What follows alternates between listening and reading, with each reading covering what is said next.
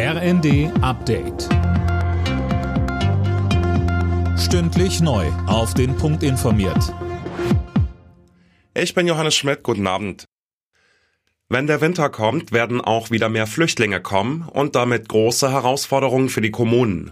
Darauf macht der Städtetag die Politik aufmerksam und fordert einen Flüchtlingsgipfel mit Bund und Ländern. Städtetagsvize Ulf Kämpfer sieht vor allem einen Mangel an Kapazitäten. Was wir wissen ist, dass es immer noch Zufluss von Geflüchteten gibt aus der Ukraine. Es gibt aber auch noch viele, die privat untergebracht sind. Aber wo das jetzt nicht mehr so funktioniert. Das heißt, auch dort kommen jetzt Menschen, die schon längere Zeit in Deutschland leben, in die Gemeinschaftsunterkünfte.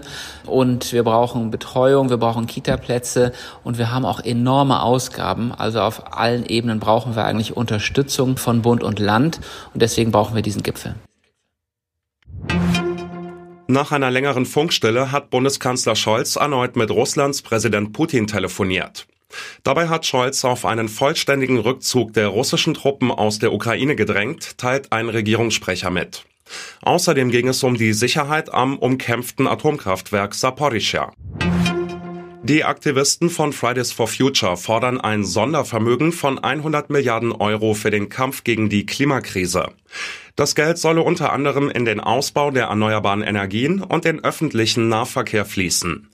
FFF-Sprecherin Annika Rittmann. Ein Sondervermögen, das uns die Möglichkeit bietet, die Ursachen der Krisen anzugehen, anstatt weiter nur kurzfristig Feuer zu löschen. Wenn wir jetzt nicht anfangen zu investieren, kommen wir aus dieser Krisenspirale, in der wir uns befinden, nicht mehr raus. Die USA hat es mit ihrem größten Klimapaket vorgemacht. Jetzt ist die Bundesregierung gefragt zu handeln.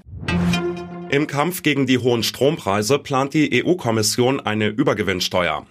Wie die Süddeutsche berichtet, soll es einen einheitlichen Maximalpreis für Strom geben. Verdienen Kraftwerke an den Handelsplätzen dann mehr, müssen sie die Differenz an ihre Regierungen abtreten. Alle Nachrichten auf rnd.de